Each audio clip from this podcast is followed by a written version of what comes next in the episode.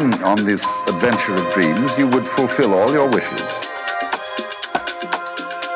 You would have every kind of pleasure you could conceive. And after several nights of 75 years of total pleasure each, finally you would dream where you are now.